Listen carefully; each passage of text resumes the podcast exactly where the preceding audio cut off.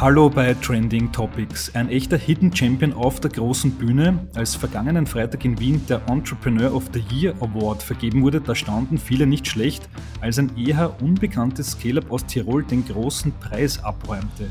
Es heißt Single-Use Support und bietet Prozesslösungen für die Biopharmaindustrie.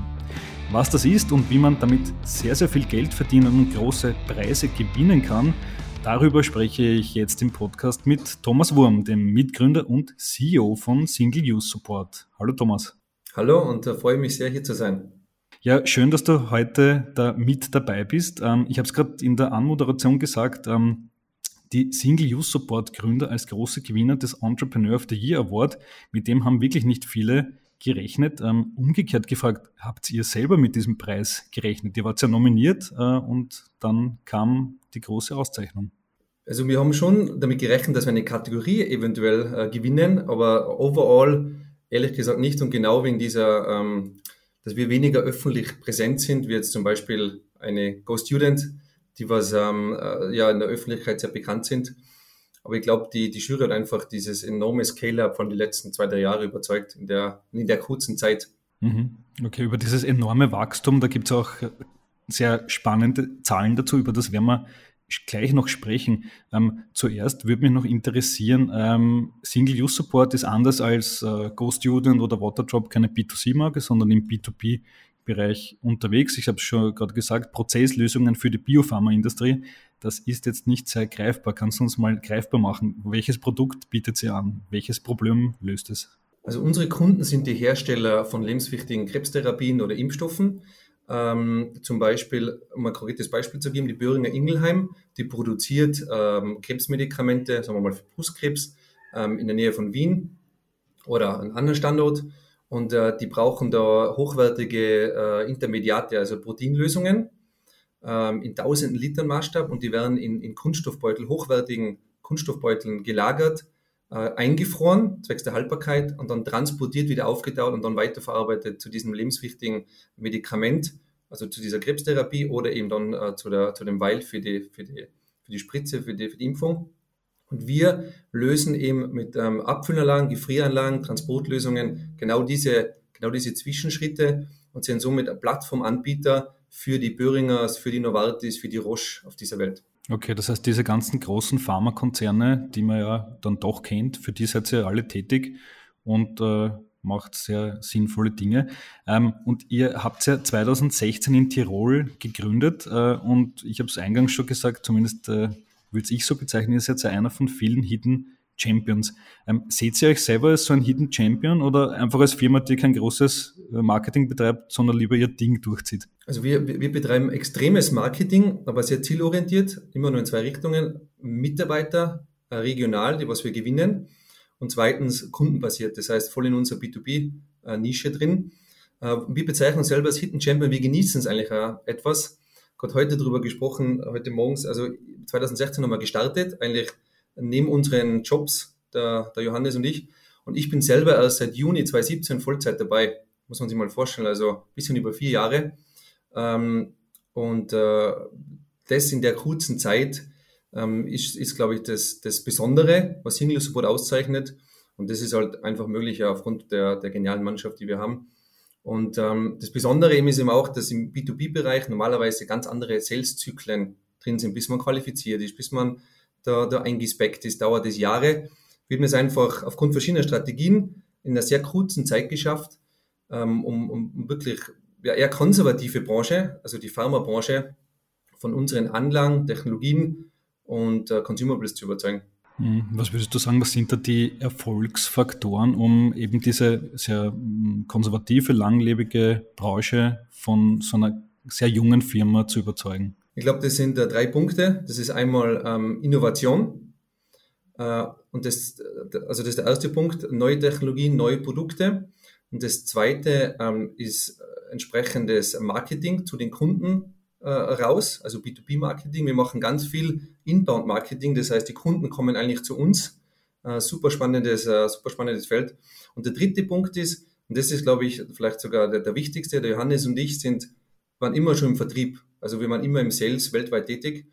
Und man muss Kunden Und da bin ich ein starker Verfechter, also bottom-up überzeugen. Man kann Plattformideen pitchen zu irgendwelchen Abteilungsleitern, aber das dauert ewig. Wir haben immer bei Kunden äh, Freunde gefunden und haben die quasi transformiert zu Single Support äh, äh, Mitarbeitern beim Kunden und die sind dann rumgelaufen und haben unsere Produkte alle vermarktet. Das war genial. Wir waren eine kleine Firma mit 15, 20 Leuten und wir haben teilweise waren in Calls drin, wo dann der, der, der, der Kundenmitarbeiter eigentlich quasi unsere Produkte präsentiert hat intern.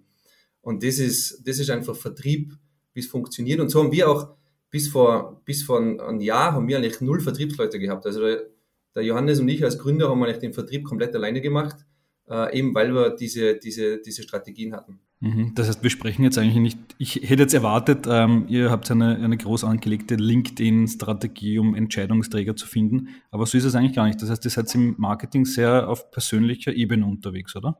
Würde ich, würde ich so sagen, ja. Aber wir arbeiten genauso mit LinkedIn, ähm, Google Ads und allen SEO-Technologien, was es so gibt, also sehr digitales, modernes Marketing. Aber im Endeffekt ist Geschäft, und das ist auch, da sind wir ganz stark überzeugt, im B2B-Bereich ist Geschäft immer, wahrscheinlich auch im B2C-Bereich, eine Vertrauenssache. Und äh, ja, das, das halten wir hoch. Mhm. Okay. Und ihr habt das jetzt äh, 2016, 2017 in Tirol gestartet. Ähm, was würdet ihr sagen, was sind die Vorteile des Tiroler Standorts? Ähm, ihr hättet euch auch entscheiden können, nach Wien zu gehen, ins Ausland zu gehen, äh, wo auch immer. Ja, da sind, da sind Johannes und ich sehr konservative ähm, äh, Herren. Also wir sind beide in der Gemeinde aufgewachsen äh, mit 2000 Einwohnern. Wir sind da extrem verwurzelt. Also ähm, ich, ich wohne da in der Nähe von meiner Familie, der, der Hannes genauso. Wir sind sehr verwurzelt einfach in der Region. Und deshalb, ähm, wir haben ja beide schon Familie und Kinder äh, mit denen jetzt irgendwo hinziehen, das äh, ja, wäre keine Option. Daher muss die Firma da sein und die Mitarbeiter da sein. Und in einer digitalen Welt, ich meine, wir haben, wir haben diesen Scale-Up geschafft, äh, eigentlich ohne Dienstreisen. Wir nehmen auch Anlagen mittlerweile virtuell in Betrieb von Tokio bis, bis, bis San Francisco. Das geht alles, äh, wenn, man, wenn man will und äh, ja, das, das, das, das einfach schaffen möchte. Also man muss nicht unbedingt irgendwo hinziehen, man kann genauso das von Tirol aus machen. Mhm, okay. noch eine Frage, du hast das erwähnt, äh, ein guter Teil des Erfolgs ist jetzt nicht nur Sales und Marketing, sondern das Produkt auch äh, an sich. Und da habt ihr viel Innovation und Technologie reingesteckt. Wie kann man sich das vorstellen als, als Laie, der sowas noch nie gesehen hat? Ja, ganz viel äh, probieren und experimentieren. Und ähm, wir haben uns viel beschäftigt, wie wir das, die Firma 2016 gegründet haben. Unser Ziel war immer schnell zu wachsen. Also wir haben ganz viel uns beschäftigt mit Lean Startup Methoden, äh, äh, MVPs, äh, äh, Prototypen schnell rauszubringen. Das heißt, wir haben immer, wir haben eigentlich schon mit Prototypen immer Geld verdient. Wir haben auch Bootstrapping betrieben, also wir waren immer profitabel von Anfang an. Wir haben keinen Investor äh, am Anfang gehabt. Und wir haben einfach ganz schnell, wenn der Kunde ein Problem hat, sofort ein Sketch, eine Idee und dann auch schon die Lösung präsentiert und dann Prototypen gebaut und den auch gleich verkauft und dann mit dem Kunden weiterentwickelt. Normal im B2B-Bereich und vor allem im Pharma-Bereich, das machen eben andere in der Branche. Die, die, die nehmen 30 Entwickler, 10 Millionen, stecken sie in ein Kämmerlein, dann machen die zwei Jahre was und dann äh, äh, ist das Geld vernichtet. Vielleicht kommt was Gutes raus, vielleicht nicht. Wir haben es halt immer sehr, sehr aktiv mit dem Kunden gemeinsam gemacht, ja. Mhm, okay. Und jetzt hast du vor dem Gespräch äh, ein paar Zahlen verraten. Also ich äh, lese die mal vor. Also 2019 war der Umsatz 2,8 Millionen. Dann 2020 ist er auf 50 Millionen gestiegen, also mehr als für 15, für 16-facht.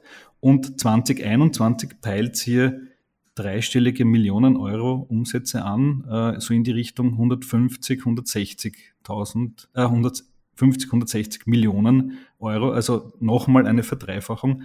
Ähm, erzähl uns bitte, wie, wie habt ihr das geschafft? Das ist ja eine, eine außerordentliche Wachstumskurve. Ja, wir haben, wir haben ein ganz interessantes äh, Geschäftsmodell und ähm, äh, das auch von Anfang an so aufgesetzt. Also das, das Razer Razer Blade Modell kennt man vielleicht. Also ähm, wir haben auch Anlagen, das sind die Rasierer und dann ähm, braucht man Klingen dazu. Ähm, und wir haben, wir haben ein Geschäftsmodell, das nennen wir Reverse Racer, Racer Blade. Das heißt, wir verkaufen, wir können sogar zuerst die Klingen verkaufen, die was relativ schnell äh, äh verkauft werden. Oder wenn wir das Nespresso-Beispiel sagen wollen, ne, wir können die Nespresso-Kapseln verkaufen und dann später erst die Nespresso-Maschinen, die was teurer und hochwertiger sind. Das heißt, wir können den Kunden sehr schnell entern, sehr schnell von uns überzeugen. Und wenn er dann die, die ganzen Anlagen von uns stehen hat, dann braucht er auch immer wieder die Consumables äh, und somit haben wir das wiederkehrende Geschäft. Deshalb ist ein, ist ein, ist ein Scale-up in der Geschwindigkeit dann möglich und man kann die Kurve auch weiter nach oben zeigen. Und daher haben wir eben die Vision oder das Ziel, 2025 eine, also die 500 Millionen Euro Umsatz äh, Grenze zu knacken. Und das schaut ja auch sehr realistisch aus. Absolut, ja. Mhm, okay. Und ähm, das heißt, ihr überzeugt die Kunden mit einem günstigen Produkt und könnt dann äh, sehr gut und sehr schnell Upselling machen, wenn ich es richtig verstehe. Also es ist ein, es ist ein hochwertiges Produkt, es ist eine, eine äh, ähm, ein, ein Schutz, eine Schutztechnologie, um diese hochwertigen Beutel, ich meine, so, so, so ein 10-Liter-Beutel äh, mit diesen Antikörpern drin, ähm, was gefüllt und äh, gefroren und transportiert wird, kann schnell eine Million oder drei Millionen wert sein. Und wir haben da Schutztechnologie drumherum, dass, dass, dass der Beutel nicht bricht und hält äh, und auch sehr schonend gefroren wird. Und wir haben eben die Abfüllanlagen und die Gefrieranlagen. Aber so eine Anlage kostet schnell eine halbe, eine halbe Million. Äh, und die Schutztechnologie, die kostet ein paar hundert Euro. Also von dem her komplett richtig. Ähm, die Aussage war komplett richtig.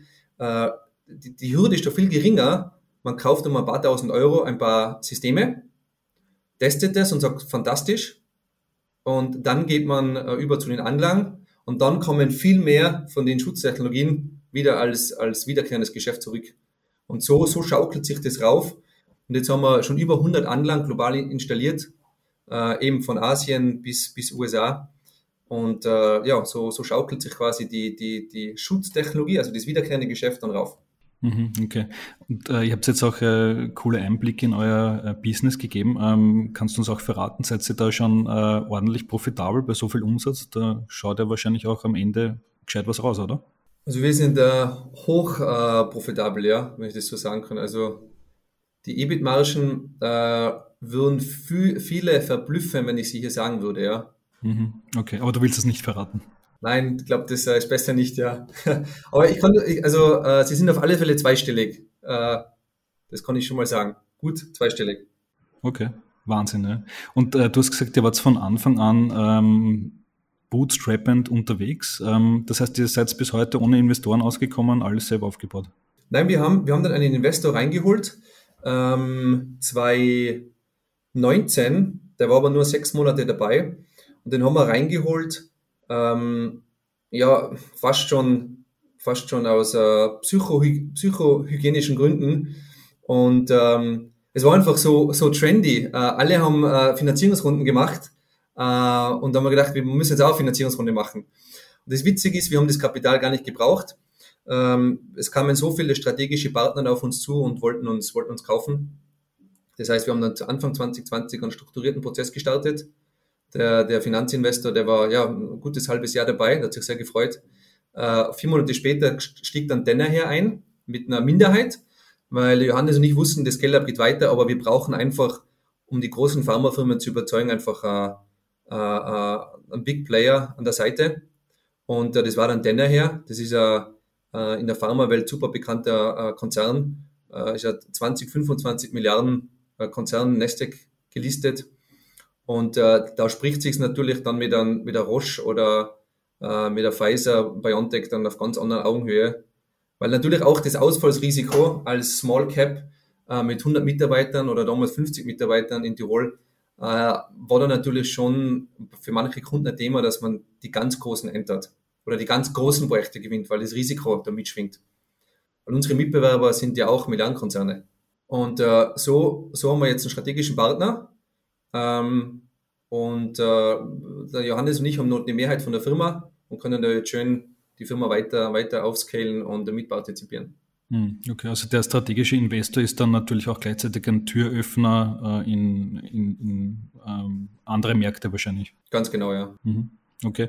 Ähm, und ihr, du hast gesagt, ihr habt 2016, 2017 äh, quasi zu zweit gestartet. Seht ihr euch eigentlich als Startup oder ist das für euch äh, auch so ein Hipster-Begriff, so wie halt damals äh, Investoren an Bord nehmen so trendy war? Ja, das, äh, ähm, ja, ist witzig. Also es ist wirklich so, so Trends, das, das beeinflusst einen dann doch.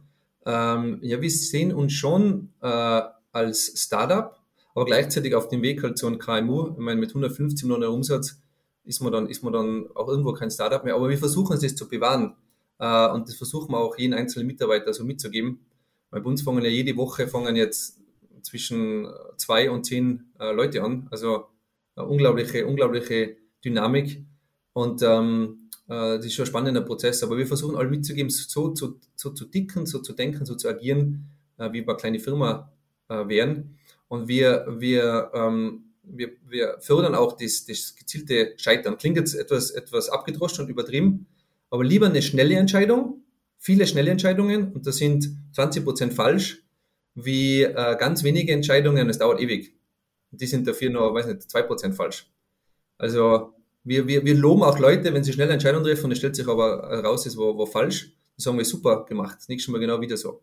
Also Geschwindigkeit ist, ist unglaublich, unglaublich wichtig für uns. Hm. Das heißt äh, durchaus äh, Silicon Valley Methoden, was Firmenkultur äh, angeht. Ja, würde ich, könnte man so sagen. Ja. Also Johannes und ich waren ja, wir haben ja am MCI studiert, berufsbegleitend, da haben wir uns kennengelernt, von 2006 bis 2010. Ähm, und äh, wir waren da auch vier Wochen in, in, in, der University of San Francisco. Das hat uns auch geprägt. Und da aus, beim Studium haben wir uns kennengelernt und aus der Freundschaft äh, entstand dann eigentlich immer der Wunsch, äh Unternehmer zu sein. Und ich glaube, das war damals schon, damals äh, entstand das ja, also schon vor über zehn Jahren. Hm, okay. Was mich noch interessiert, mit welcher Vorerfahrung seid ihr eigentlich ins Unternehmertum reingegangen? Ähm, Pharmabranche ist ja ein komplexes Ding. Äh, habt ihr immer schon in dem Bereich gearbeitet? Also der Johannes war schon 15 Jahre, ich stehe in der Pharmabranche unterwegs. Ähm, der hat da verschiedene Rollen äh, inne gehabt und ähm, ich war immer in der Energiebranche. Also ich habe ganz was anderes gemacht. Ich habe äh, ein Blockheizkraftwerk in Asien äh, verkauft ähm, also ganz was anderes. Aber eben beim Studium kennengelernt und wir wollten immer Unternehmer sein. Und ganz ehrlich gesagt, ob das Pharma ist, Lebensmittelbranche, ein Getränk, ähm, war uns vollkommen egal. Wir wollten einfach, wir haben auch andere Sachen ausprobiert davor, aber der Reifegrad war sehr gering und die Erfolgsaussichten waren äh, fast null. Aber wir haben, wir wollten einfach frei sein. Also er war, in, er war immer in Konzernen, ich war in Konzernen und äh, wir waren immer im Vertrieb, aber verschiedene Branchen und wir wollten einfach Kunden schnell neue Technologien äh, liefern und dann erfolgreich sein, um dann frei zu sein. Und da war einfach das Unternehmertum der einzige Weg und das war für uns der richtige Weg. Okay, wie habt ihr dann dieses sehr spezifische Produkt, das ihr heute habt, entdeckt? Äh, das muss man ja mal wissen, dass das gebraucht wird. Also das ähm, war unglaublich viele Zufälle. Also ich habe immer gesagt, die Reise von 2016 bis hier habe ich mal in einem Interview gesagt, das ist wie 100 Kreisverkehre, immer die richtige Ausfahrt zu nehmen. Also äh, so viele Wendungen, so viele glückliche Zufälle, also ähm, gar nicht in Worte zu fassen. Ich würde sagen, eine gewisse, gewisse Naivität auch. Und äh, ja, ich habe vor, vor, vor kurzem, also an, an, an einer Summit in Kitzbühel einen Vortrag gehalten, da wurde ich das auch gefragt. Und ein Beispiel beschreibt es vielleicht ganz gut. Wir haben unsere Schutztechnologie, da ist Schaumstoff drin. Schaumstoff, der was einfach die, die Ausdehnung beim Gefrieren von dem Beutel aufnimmt, also von der Flüssigkeit. Das ist eine, eine der, der, der vier, fünf äh, Schlüsselpunkte äh, äh, in unserer Schutztechnologie ROS. Und unsere Mitbewerber, die was zwei, drei Milliarden groß sind, die würden eine Schutztechnologie nie so entwickeln, weil für die ein Reinraum beim Kunden, also steriler Reinraum und Schaumstoff, schließen die kategorisch aus. Das heißt, würden da 30 Entwickler zusammensetzen und eine Schutztechnologie machen für Beutel, dann würden die Schaumstoff von ihrer Liste für Materialien streichen. Wir waren naiv, wir haben es einfach gemacht. Wir sind hingefahren zu den ersten Kunden in Frankfurt, das war Sanofi, haben die Schale hingestellt und dann alle, alle Programmmanager und, und, und technischen Leute waren begeistert. Ja, super und das funktioniert und getestet. Dann kam die Quality-Abteilung, zwei Leute, Foam, impossible, you know, Clean Room, impossible. Was machen wir jetzt? Dann sind wir, da Hannes nicht heim, wir waren ja nur, wir waren nur zwei Leute damals oder vier Leute. Haben einfach ein Partikelmessgerät gekauft, haben einfach äh, die Produkte zusammengebaut in unseren Reinraum, haben daneben ein bisschen gemessen mit einem Partikelmessgerät, also dann schon richtig gemessen, haben ein Dokument erstellt, zwei, drei Seiten, haben das hingelegt, der Sanofi, der Schaumstoff nimmt eigentlich die, die Partikel aus der Luft auf und, und, und emittiert sie gar nicht. Also da ist sogar das Gegenteil. Ah, okay. Ah, okay, na, dann, dann passt. Und jetzt verkaufen wir 60, 70.000 Produkte im Jahr und wahrscheinlich nächstes Jahr über 100.000 in die ganze Welt. Und das ist der Unterschied. Wir haben es einfach gemacht. Also wo andere das, das einfach nie, das, das wäre nie möglich, ja. Also es ist eine sehr detaillierte Geschichte, weil es ist eine von, weiß nicht, vielen Beispielen, ähm, ja, äh, meist klingt auch so abgedroschen, ist einfach zu tun, einfach zu machen. Das ist ja eh so der, der typische Advice, äh, Rat, Ratschlag für alle, was Unternehmer sein wollen, aber, aber da ist schon, schon viel Wahres drin. Mhm. Okay, ja, super spannend. Ja. Also ähm, besser etwas tun als lang überlegen, unterm Strich. Genau, das beschreibt es ja. Noch eine Frage zum Abschluss. Ähm, jetzt läuft es ja sehr, sehr gut für euch. Äh, was sind die nächsten Schritte, die ihr setzen werdet? Äh, ich habe gelesen, ihr baut in Tirol groß aus. Ähm, was ist da alles geplant? Also in Hall haben wir jetzt in der Nähe von Innsbruck haben wir jetzt einen zweiten Standort. Damit versechsfachen wir unsere Kapazität. Das ist ja ein wichtiger Schritt. Dann werden wir ein eigenes, eine eigene Business Unit jetzt aufstellen für Zell- und Gentherapie. Also ein unglaublicher neuer Markt. Also nicht mehr, wenn wir das Beispiel Krebstherapie nehmen, eine Krebstherapie wird ja ein, eine Therapie gemacht, die was dann für, weiß nicht, 100.000 Leute gilt. Zell- und Gentherapie ist ja patientenspezifisch. Das heißt, man nimmt die Zellen von dir, Jakob, zum Beispiel, schickt die wohin und dann macht man, wenn du jetzt, äh, wenn du jetzt eine schlimme Krankheit hättest, würde man eine spezielle Therapie für dich herstellen in zwei, drei Wochen und dann wieder zu dir schicken. Und da braucht man unglaubliche tiefe Temperaturen, minus 80 Grad, minus 150 Grad. Das sind wieder äh, Kunststoffbeutel, die Zellen müssen transportiert werden. Das ist genau unser Geschäftsfeld. Das heißt, wir, wir werden jetzt da 10, 20 Millionen äh, in diese Business Unit rein, reinstecken. Wir werden eigene Beutel produzieren. Also die Wertschöpfungskette machen wir tiefer und breiter, das Portfolio breiter. Und äh, ja, das sind, das sind äh, mal die, die Schritte jetzt für die nächsten ein, zwei Jahre. Darüber hinaus äh, äh, würden sich sicher noch vieles andere ergeben. Hm, okay, und 2025 soll es dann die halbe Milliarde Umsatz geben, wenn alles nach Plan verläuft. Genau. Super, super spannend. Vielen Dank fürs Gespräch, Thomas.